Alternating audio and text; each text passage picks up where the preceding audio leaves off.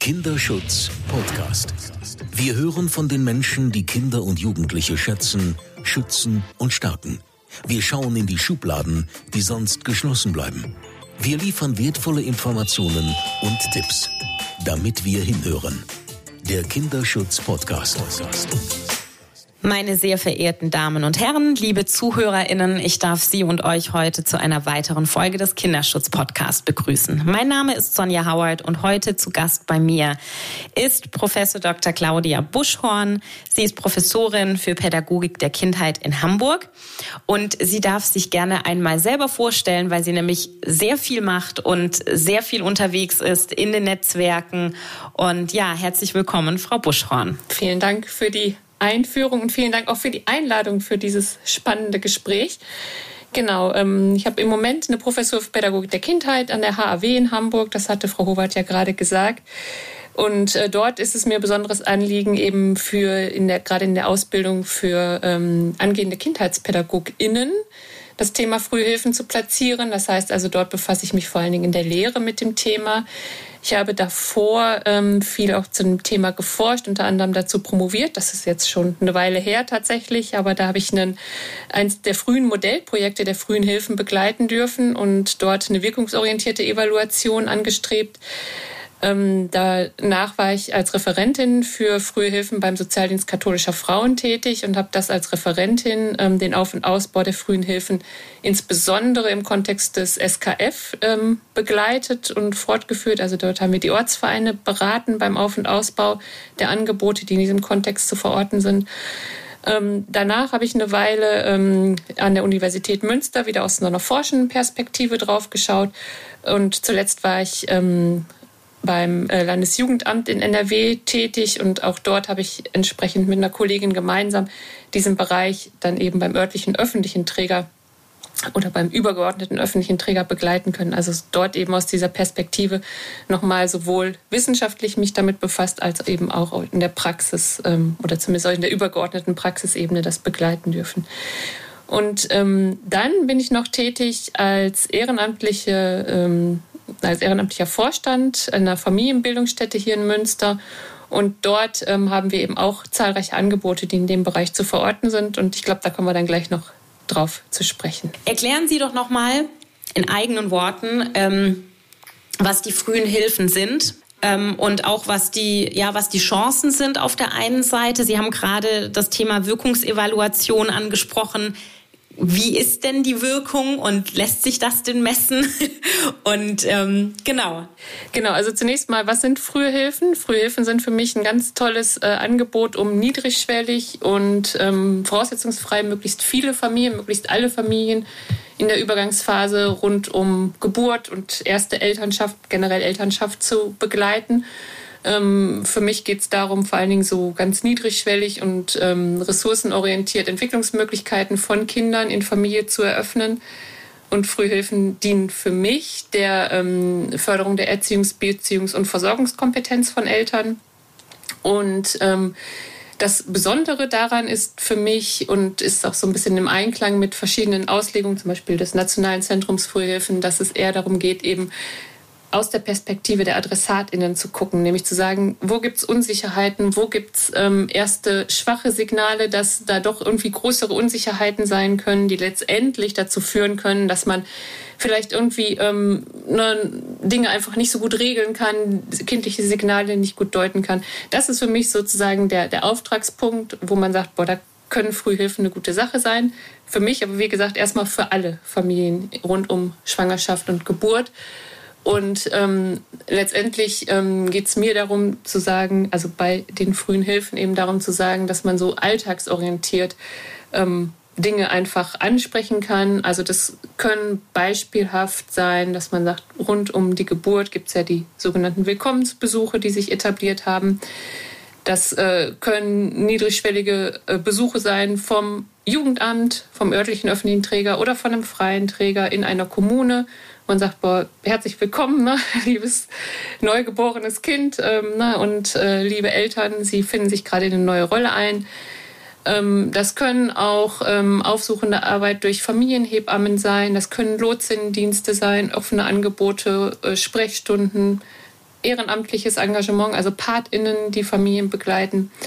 Und ähm, genau, also so diese ganze Bandbreite. Und ähm, das Besondere für mich ist daran, dass man niedrigschwellig eben so eine Brücke bauen kann, dass man sagt, boah, ich, da war jemand, der hat mir das vorgestellt, ähm, da ist jemand, da habe ich Vertrauen schon mal zu aufbauen können und entsprechend ähm, weiß ich dann, wo ich mich dran hinwenden kann und kann das eben auch in Anspruch nehmen oder eben auch nicht. So. Und ähm, genau, wirken sie, das war so der, der zweite Teil der Frage. Ja, das war damals äh, ein spannender Versuch, das, das herauszufinden. Und ähm, wir haben ähm, begleitet, insbesondere ähm, Mütter waren das, die wir damals erreicht haben. Ähm, und wir haben zu zwei Zeitpunkten eben eine Evaluation ähm, oder haben die befragt, ne, wie sieht es aus mit der Erziehungs-, Beziehungsversorgungskompetenz, haben das ein bisschen natürlich operationalisiert mit Fragen hinterlegt.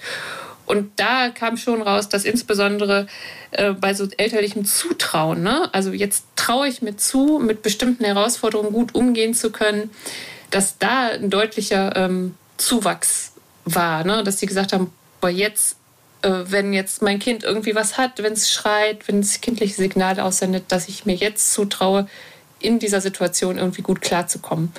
Ähm, klar, so Versorgungskompetenzen klar, wenn ich vorher nicht wusste, wie ich ein Kind wickel oder stille oder wenn ich so ganz basale Fähigkeiten hatte, ja, da konnten wir natürlich Wirkung erzielen. Ne? Das ist ja wie, wie bei allen Bildungsangeboten. Ne? Und das ist natürlich eine charmante Möglichkeit, ne? aber ähm, vor allen Dingen war für uns dieses ähm, ne, Zutrauen in die eigene Kompetenz, das war das, ähm, was, was wir herausgefunden haben. Ich würde, ich würde hier direkt mal reingrätschen, weil Sie gerade gesagt haben, das kann auch so ein, so ein Antrittsbesuch vom Jugendamt sein. Jetzt ist ja das Jugendamt ein rotes Tuch für sehr viele Menschen. Ähm, ich arbeite jetzt auch in einem Bereich, also gerade mit Behördenversagen, ähm, wo ich sage, so ja, das ist so ein bisschen russisch Roulette, an welches Jugendamt man gerät. Ne? Und ich würde, also ich persönlich würde mich niemals an ein Jugendamt wenden, wenn ich ähm, irgendwie Probleme in der Erziehung hätte, weil ich tatsächlich Angst hätte, dass mir das irgendwann auf die Füße fällt. Und ich glaube, dass sehr viele Menschen diese Angst auch und manche eben leider auch nicht unbegründet diese Angst ja auch haben. Und jetzt ist natürlich wie, wie ist das denn in der Praxis? Also das eine ist, man, man geht offen mit, wir haben alle Schwächen, keine Frage. Die meisten von uns werden nicht als perfekte Eltern geboren und man muss in die Rolle auch reinwachsen und man muss auch lernen. Und wer garantiert mir denn jetzt, dass die Person, die da bei mir im Wohnzimmer oder Schlafzimmer steht und mich mit meinem kleinen Baby beobachtet, nicht jeden Fehler, den ich mache, jetzt auf die Goldwaage legt? Mhm, genau, da, ähm, ja, also ne, so, so landläufig, wenn man das hört, dann kann man das natürlich irgendwie ganz, ganz schnell damit verbinden. Das ist aber jetzt kein 8a-Hausbesuch, ne? Also das ist wirklich ein Willkommensbesuch und ähm, das äh, läuft so ab in der Praxis. Es gibt je nach Kommune, also es ist ganz unterschiedlich. Die meisten Kommunen schicken ähm, einen Brief. Ne? Wir haben gehört, dass sie Eltern geworden sind und wir möchten ihnen gerne diesen und diesen Besuch zu dem und dem Zeitpunkt anbieten. Wir kommen vorbei. Und äh, manchmal ist es auch so, dass es eben durch einen freien Träger so geregelt wird. Ne? Und ähm, oder geleistet wird. Also dadurch, dass ich früher ja beim SKF tätig war, weiß ich, dass in einigen Kommunen, jetzt hier in Nordrhein-Westfalen zum Beispiel, ähm, auch der SKF, also als freier Träger, das durchführt. Ne? Das ist so ein bisschen eine Möglichkeit, um dieser Angst vielleicht ein Stück weit zu begegnen. Ne? So. Ich würde aber gerne noch mal kurz zurück zum, zum Jugendamt und zu den Willkommensbesuchen da kommen, weil ähm, in der Regel ist es so, dass es wirklich nur darum geht. Es geht nicht darum, ziehen Sie mal Ihr Kind aus und ich gucke mal, ob da irgendwelche Dinge sind, sondern es geht wirklich darum, nur zu informieren über die Angebote vor Ort. Wenn die Familie sagt, es passt gerade nicht oder ich will so einen Besuch nicht, dann kann auch noch die Tür einfach zugemacht werden, ohne dass es eine Konsequenz hat. Und ähm, da wird auch nicht irgendwie das dokumentiert oder so, sondern es ist einfach, also es wird nur dokumentiert, hat der Besuch stattgefunden, ja oder nein. Ohne Abgleich mit den Akten vom ASD. Deswegen ist es auch keine Fachkraft aus den ASDs, die das macht, sondern aus den Familienbüros zum Beispiel. Ne, weil äh, na klar, wenn eine Fachkraft aus dem ASD Kenntnis von der Kindeswohlgefährdung hat, dann ist da entsprechend der Handlungsauftrag da. Ne? Und das tatsächlich, um gerade diesen Abgleich auch ganz klar zu trennen, ähm, ist es wirklich so, dass es eher aus den Familienbüros ist, ähm, wenn es denn vom Jugendamt gemacht wird. Die meisten berichten natürlich davon, die Eltern, die sagen, boah, wie war das denn? Ne? Oh, das Jugendamt kam, ich habe erstmal nochmal aufgeräumt ne? und ich hatte Herzklopfen. Und im Nachhinein sagen die allermeisten, ach, war doch nett.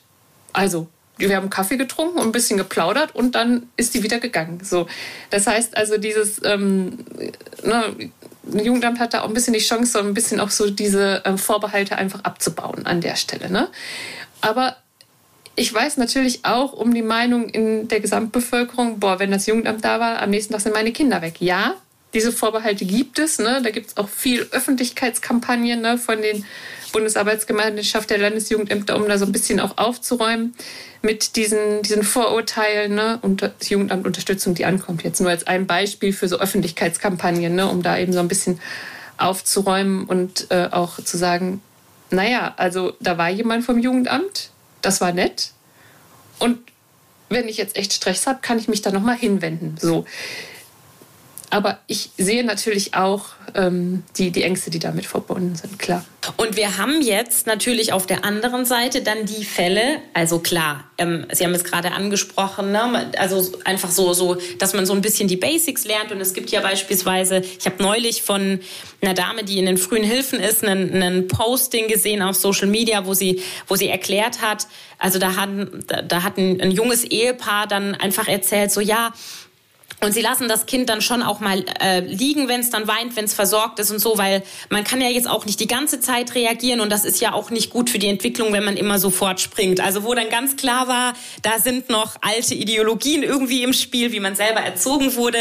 Und dann hat sie eben einfach noch mal ganz nebenbei erklärt, dass man Kinder gar nicht genug lieben und auf dem Arm halten und so weiter kann. Und ähm, hat dann eben darüber berichtet, wie dann in der Folge die Mutter wirklich nochmal und ich, also so, dass das Baby dann so instinktiv dann genommen hat und einfach auch so gesagt hat, so und wir werden immer für dich da sein und ähm, also wo man direkt gemerkt hat, okay, das ist angekommen. Und sowas ist natürlich großartig und das sind so diese Kleinigkeiten, die kann man schnell beibringen, ja, in die, in die Köpfe pflanzen, so.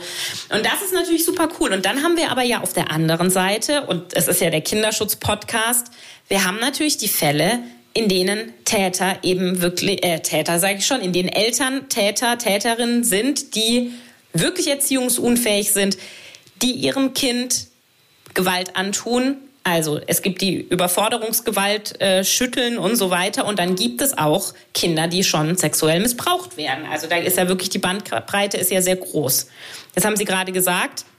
Das wird bewusst getrennt. ASD vom Jugendamt und dann das Familienbüro und ne, damit das ein Vertrauensverhältnis ist. Und was mache ich denn als frühe, Hil als frühe Helfende? Also das, äh, genau, was Sie angesprochen haben, ist natürlich so diese ähm, konzeptionelle Trennung. Einerseits, dass man sagt, boah, wir gucken eben, sind besonders achtsam für diese Lebenslage, junge Familie ähm, wollen eben entsprechend durch Informationen über diese Unterstützungssysteme vor Ort und das Werben um Inanspruchnahme ne, ganz, ganz niedrigschwellig. So, das ist so das eine.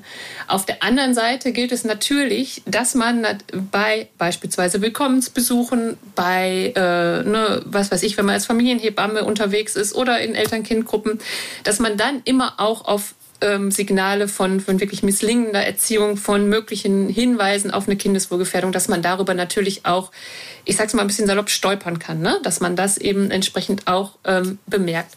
Und wir sind ja im Kontext der Kinder- und Jugendhilfe, bleiben wir jetzt mal im weitesten Sinne, auch wenn Frühhilfen natürlich übergreifend sind, aber gerade in diesem Bereich, ne, wo man sagt, boah, jeder hat sozusagen diesen Schutzauftrag. Ne? Also jeder ist verpflichtet, dahin zu gucken und dann entsprechend auch sensibel zu sein und dann auch handlungssicher zu sein, wenn das so ist. Ne? Nicht mit der Logik des Verdachtes da reingehen, aber trotzdem Wissen darum, dass es das gibt und Wissen auch um ähm, mögliche Mechanismen. Ne? So. Und dann tatsächlich gibt es einerseits ne, den Beratungsanspruch, also der 8a räumt ja einen Beratungsanspruch für Fachkräfte der, der freien oder generell des, des öffentlichen Trägers, ne, zu sagen, so, wir machen das nicht alleine, sondern im Zusammenwirken mehrerer Fachkräfte.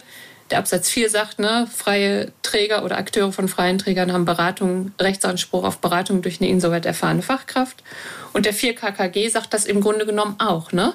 Und räumt dafür eine ganze Latte von BerufsgeheimnisträgerInnen eben einen Beratungsanspruch ein, durch eine insoweit erfahrene Fachkraft. Das heißt also, man muss es nicht alleine entscheiden, sondern man kann dann eben sagen, boah, ich war jetzt irgendwie beispielsweise beim Willkommensbesuch, ähm, wir haben irgendwie nicht geplaudert, aber naja, irgendwie so, ich würde das gerne nochmal abchecken. Dann könnte man ne, anonymisiert, pseudonymisiert sich an eine insoweit erfahrene Fachkraft wenden und das nochmal, das Erlebte eben oder diese Dinge eben ähm, besprechen, um das nochmal einordnen zu können. Man könnte auch sagen, na, wenn das jetzt in einer Eltern-Kind-Gruppe passiert, auch da könnte man sagen, boah, anonymisiert, pseudonymisiert wende ich mich an eine insoweit erfahrene Fachkraft und ähm, check da nochmal ab, wie das, das ist. Und dann ist es wirklich sicher, wichtig, dass man handlungssicher ist, ne? dass man dann weiß, okay, was, was, wie geht's jetzt weiter? Ne?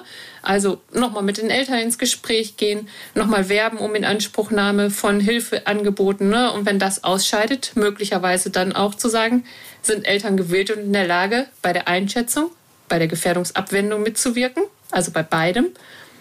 Und wenn das der, nicht der Fall ist, dann entsprechend auch ähm, zu sagen, so, jetzt ähm, muss ich gegebenenfalls auch gegen den Willen, den, den staatlichen Schutzauftrag eben hier durchsetzen. So, aber ne, schon unterschiedliche Logiken einfach, ne? Sie haben ein Projekt in Münster. Das finde ich ganz toll. Sie dürfen da einmal erklären, was das ist und was Sie da machen. Genau, das ist jetzt in meiner Funktion, ne, dass ich ja gerade gesagt habe, dass ich auch ehrenamtlich tätig bin in der Familienbildungsstätte.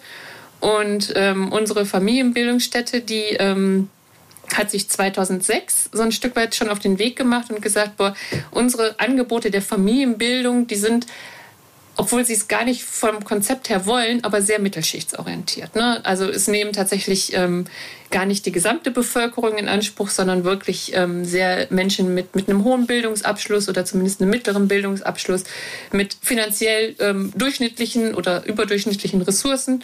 Und ähm, wir erreichen überhaupt gar nicht alle Familien sozusagen. Und ähm, haben dann geguckt, ne, woran könnte es liegen und haben dann gesagt, boah, wir müssen endlich sozusagen in die Stadtbezirke gehen. Und es gibt bei uns so zwei, drei Stadtbezirke, die so ein bisschen sozial schwächer oder mit Entwicklungsbedarf ne, sozusagen äh, versehen sind, sowohl von, von der Sozialplanung als auch von Jugendhilfeplanung. Und ähm, haben gesagt, boah, da müssen wir eigentlich hingehen, in diese Stadtbezirke und äh, sind dann, haben auch geguckt, dass wir andere Räumlichkeiten bekommen, ne? von äh, Sozialberatung und von der ähm, psychologischen Beratung haben wir dann ähm, Räumlichkeiten äh, nutzen können und haben in einem Stadtbezirk, der ähm, ein, ja, als sozial schwach gilt, sowohl von der äh, Bewohnerinnenstruktur als auch eben von den Angeboten ähm, dann ganz niedrigschwellig einen Familiencafé eröffnet und haben gesagt, so, hier gibt's einfach ein Frühstück. Wir haben, da gab's gar nicht die, die Ressourcen. Das war ein Raum, ähm, der für so einen Jugendtreff ausgelegt war. Das heißt, wir haben auf einen Billardtisch eine Platte gelegt und haben darauf eben entsprechend äh, Frühstücksbuffet aufgebaut, haben ähm, von irgendwoher alte Matten genommen und haben damit den Raum ausgelegt und haben eben entsprechend äh, gesagt, so, das ist jetzt hier unser Anlaufpunkt. Wir konnten eine kleine, äh, so eine Teeküche hatten, die in diesen Räumen, weil das so Sozialberatung oder dieser Jugendtreff eben auch so Kochangebote manchmal hatte. Genau, dann haben wir da gesagt, so, jetzt gucken wir mal, wer kommt. Und ähm, das war insofern total spannend, als dass vor allen Dingen in diesen Straßen oder in diesen äh, Wohnungen viele, viele Roma-Familien gelebt haben. Und es war so, dass beim ersten Treffen ähm, eine alte, ältere Frau vorbeikam und äh, mal so gefragt hat und geguckt hat. Und wir haben gesagt, so ja, sind doch eigentlich hier so ein Babyspieltreff, ne? Ähm, für ältere Leute gibt es bestimmt auch was. Oh, sie sagte, sie müsste erst mal gucken und äh, ob hier wirklich auch nur Frauen sind, das war ihr ganz wichtig und ähm, wer das denn so ist. Und äh, an dem Tag sind aber gar keine anderen gekommen. Und beim nächsten Mal, in der nächsten Woche, sind super viele Frauen mit Babys gekommen. Mit ähm, scheinbar musste da jemand erstmal sagen, ist das in Ordnung? Kann man da hingehen und so? Und ähm, naja, auf jeden Fall, ja, das war echt spannend. Und ähm, es sind dann, ähm, also beim ersten Mal kamen echt viele und es sind dann so in der Regel immer so zwölf Frauen mit ähm, mehreren Kindern da gewesen, auch so Kindern ähm, im äh, Kita-Alter, von denen wir dann zum Beispiel erfahren haben, dass da Kita-Plätze ähm, nicht bekannt sind, viel zu wenig da sind. Ne? Dann haben wir wirklich einfach alles aufgegriffen, was die Familien ähm, gesagt haben. Ich erzähle immer wir, weil ich war zu dem Zeitpunkt ähm, äh, Studentin und habe das als so eine Hilfskraft oder ne, auf, auf Honorarbasis sozusagen begleitet. Und da waren noch drei sehr erfahrene Fachkräfte dabei, äh, gerade in der Anfangsphase, die einfach alle Fragen bedienen konnten. Die waren sicher in Sozialberatung, Sozialfragen.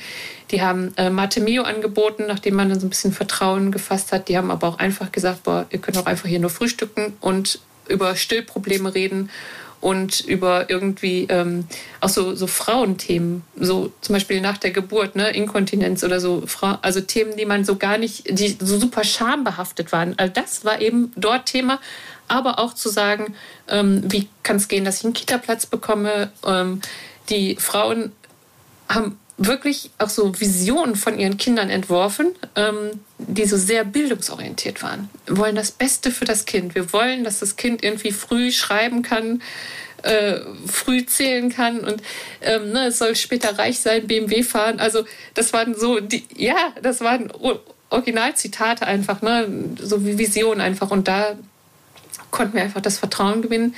Es ging sogar so weit, ähm, dass wir einmal wirklich ähm, auch gesagt haben, naja, also das sind Verhaltensweisen, die können wir hier nicht tolerieren, also Gewalt gegen das Kind. Und ähm, genau, das wurde auch gezeigt dort, also sehr hartes Anfassen ähm, am Arm. Und ähm, dann hatte ein Junge, also aus der gleichen Familie, auch erzählt, so, äh, das darfst du hier nicht ähm, und du darfst eigentlich auch zu Hause nicht hauen.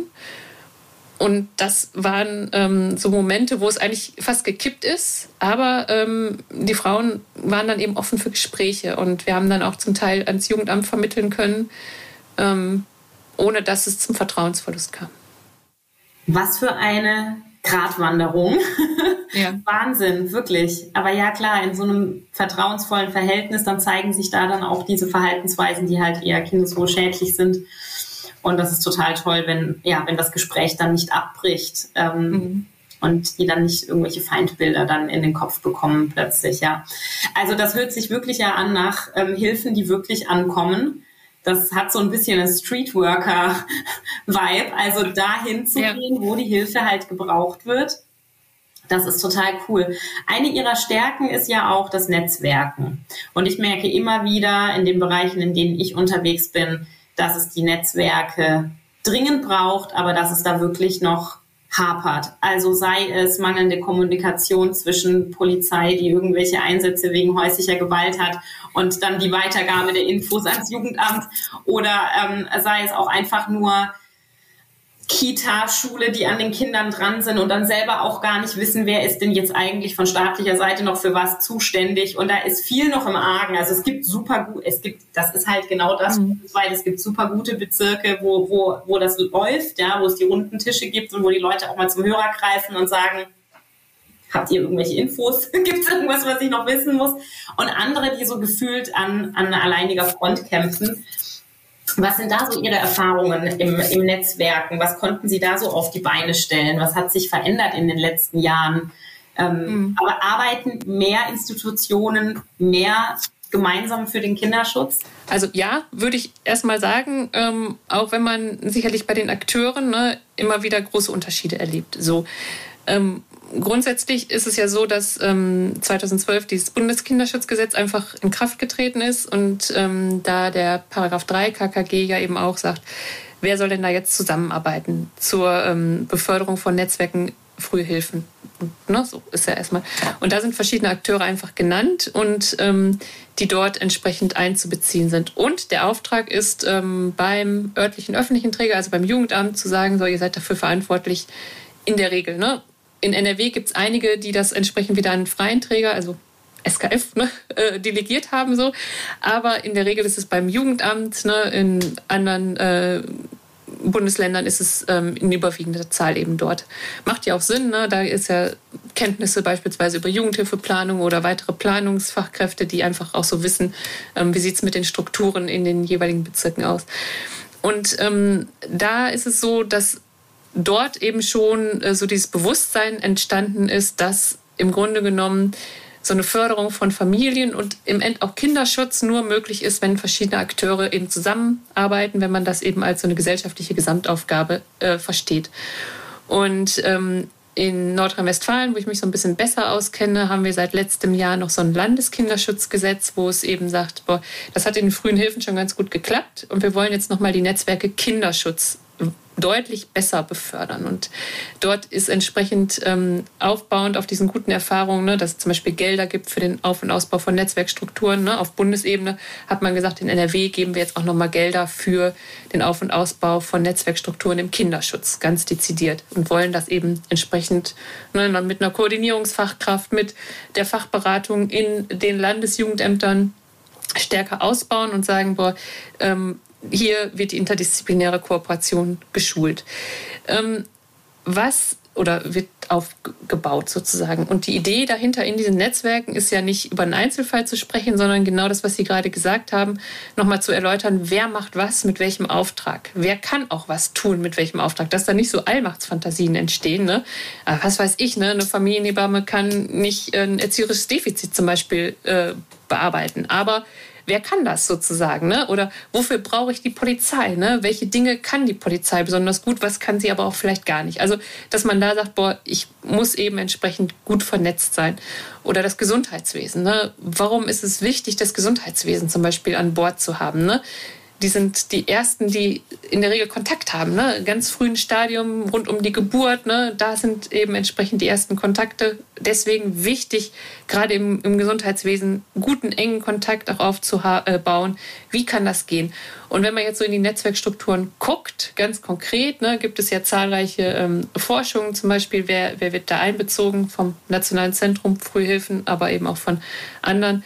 Und ähm, da wird eben deutlich, dass wir nach wie vor ein großes, ähm, große Herausforderungen haben mit bestimmten Berufsgruppen. Ne? Also zum Beispiel die äh, GynäkologInnen sind immer noch der Handlungszweig oder ZahnärztInnen, ne? Zahnärzte, wie früh man eigentlich sozusagen auch am Gebissstatus gucken kann, ne?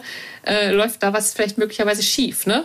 Und ähm, das äh, sind zum Beispiel so Akteursgruppen, gerade aus dem Gesundheitswesen, die weniger gut eingezogen sind. FamilienrichterInnen zum Beispiel, ne?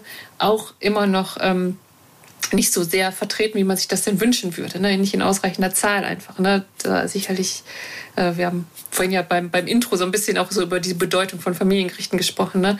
Da würde man sagen, boah, wie kann es gehen? Ne? Aber ähm, grundsätzlich ist man da sicherlich schon auf einem echt guten Weg, was so diese interdisziplinäre Kooperation angeht.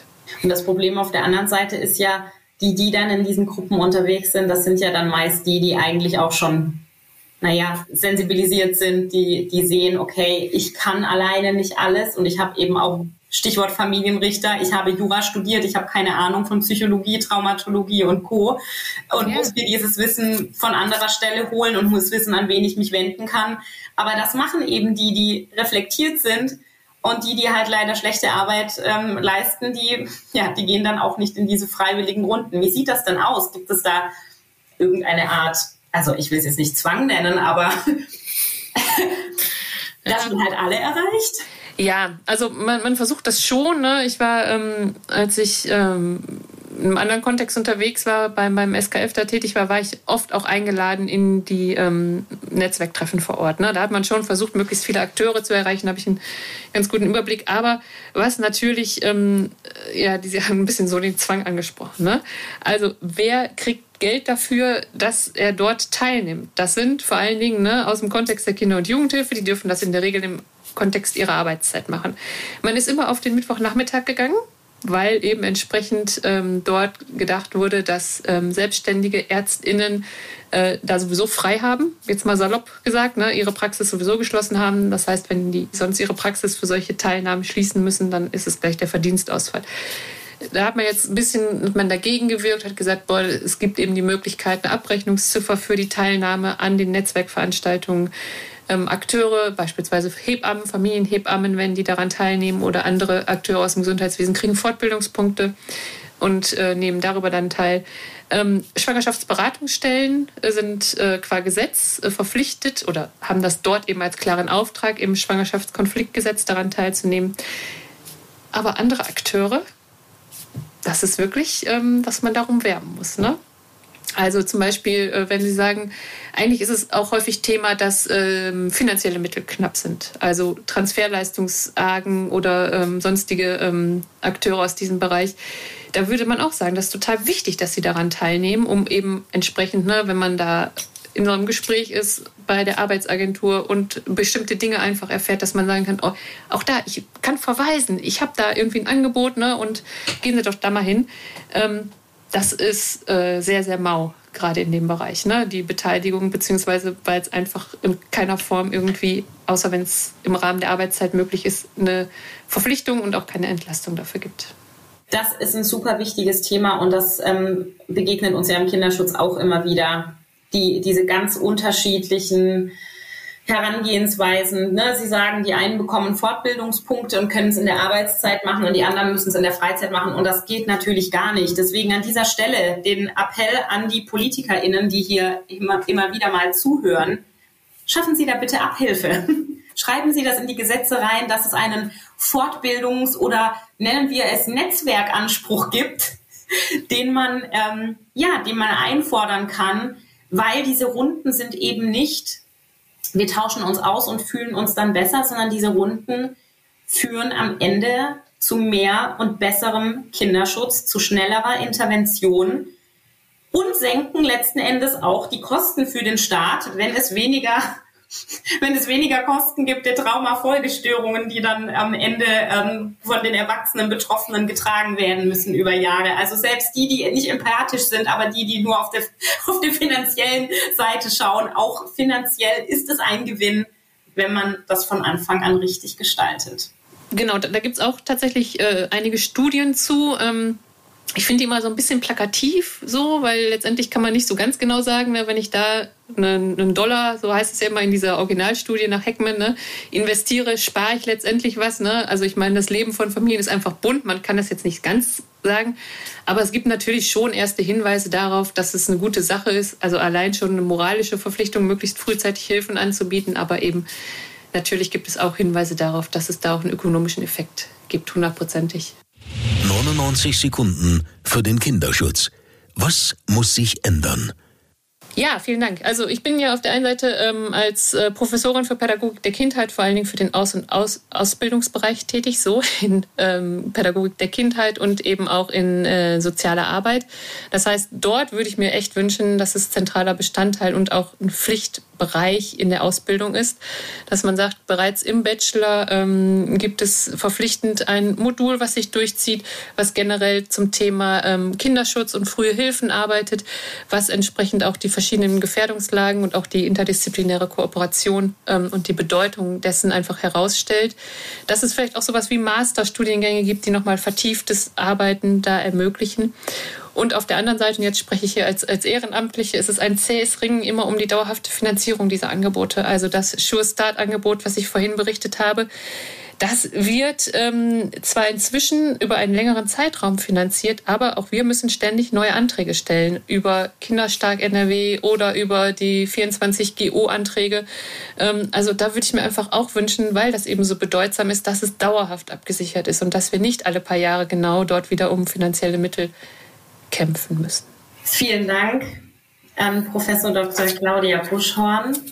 Und ja, liebe Zuhörende, ich ähm, hoffe, dass da auch für Sie wieder was dabei war. Ich lerne ja immer super viel in den Podcasts, während ich sie aufzeichne. Danke, dass Sie hingehört haben. Das war der Kinderschutz-Podcast der Deutschen Kinderschutzstiftung Hänsel und Gretel mit Sonja Howard. Damit wir alle besser hinhören und mehr verstehen. Wollen Sie mehr hinhören? Dann abonnieren Sie unseren Kinderschutz-Podcast überall da, wo es Podcasts gibt und unter kinderschutz-podcast.de.